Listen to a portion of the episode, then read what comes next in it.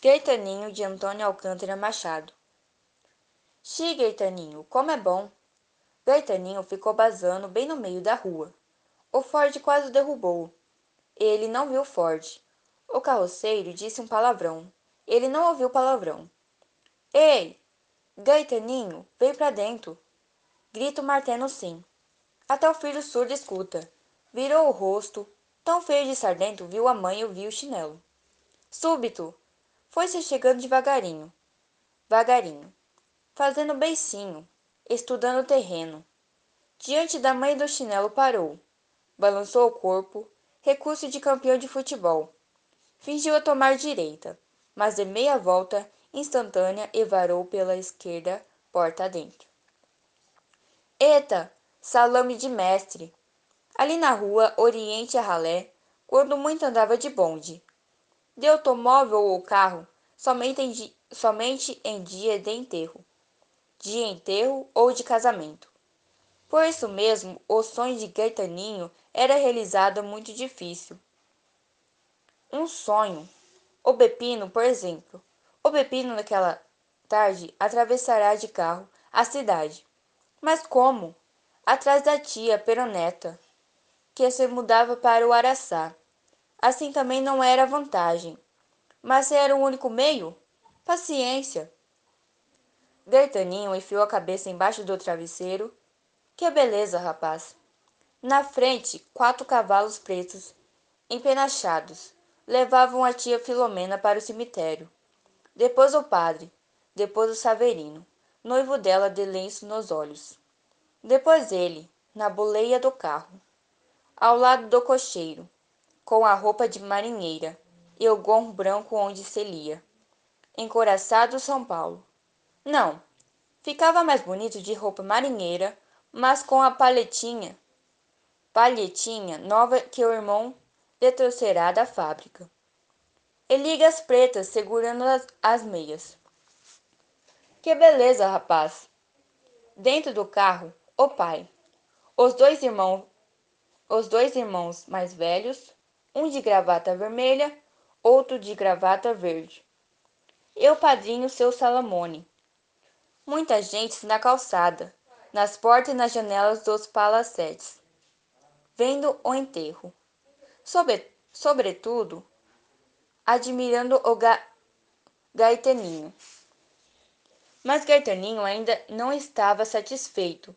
Queria ir carregando chicote o desgraçado do cocheiro não queria deixar, nem por instante só. Gaetaninho ia berrar mais a tia Filomena com mania de cantar o Anne Marie, o Aí Marie, todas as manhãs, o acordou. Primeiro ficou desapontado. Primeiro ficou desapontado. Depois quase chorou de ódio.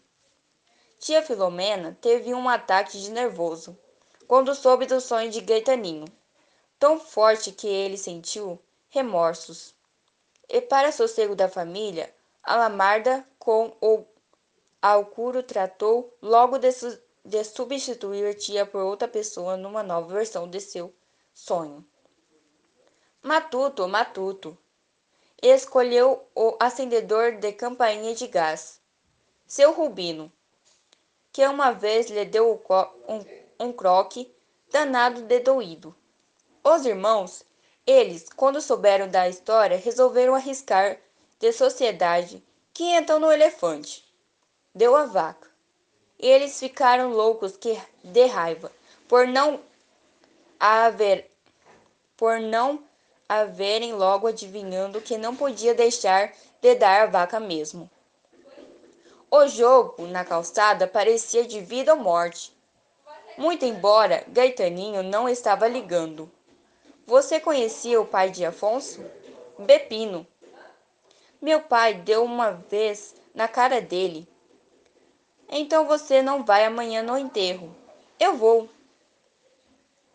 O Vicente pro protestou indignado. Assim não jogo mais. O Gaetaninho estava está atrapalhando. Gaetaninho voltou para o posto de guardião. Tão cheio de responsabilidade, o Nino veio correndo com a bola de meia. Chegou perto, com o tronco arqueado, as pernas dobradas, os braços estendidos, as mãos abertas. As mãos abertas. Gaetaninho ficou pronto para a defesa. Passa pro Bepino. Bepino deu dois passos e meteu o pé na bola.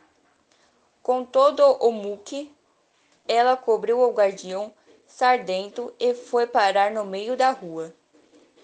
Vai dar tiro no inferno. Cala a boca, palestrino. Traga a bola. Gaetino, Gaetino saiu correndo. Atrás de alcançar a bola, um bonde o pagou, o pegou. Pegou e matou. Num bonde viu o pai de Gaete, Gaetaninho. A, curiz, a Curi... A curizada, assustada, espalhou a notícia da noite. Sabe o Gaetaninho? Que é que tem? Amassou o bonde. A vizinhança limpou com benzina suas roupas domingueiras.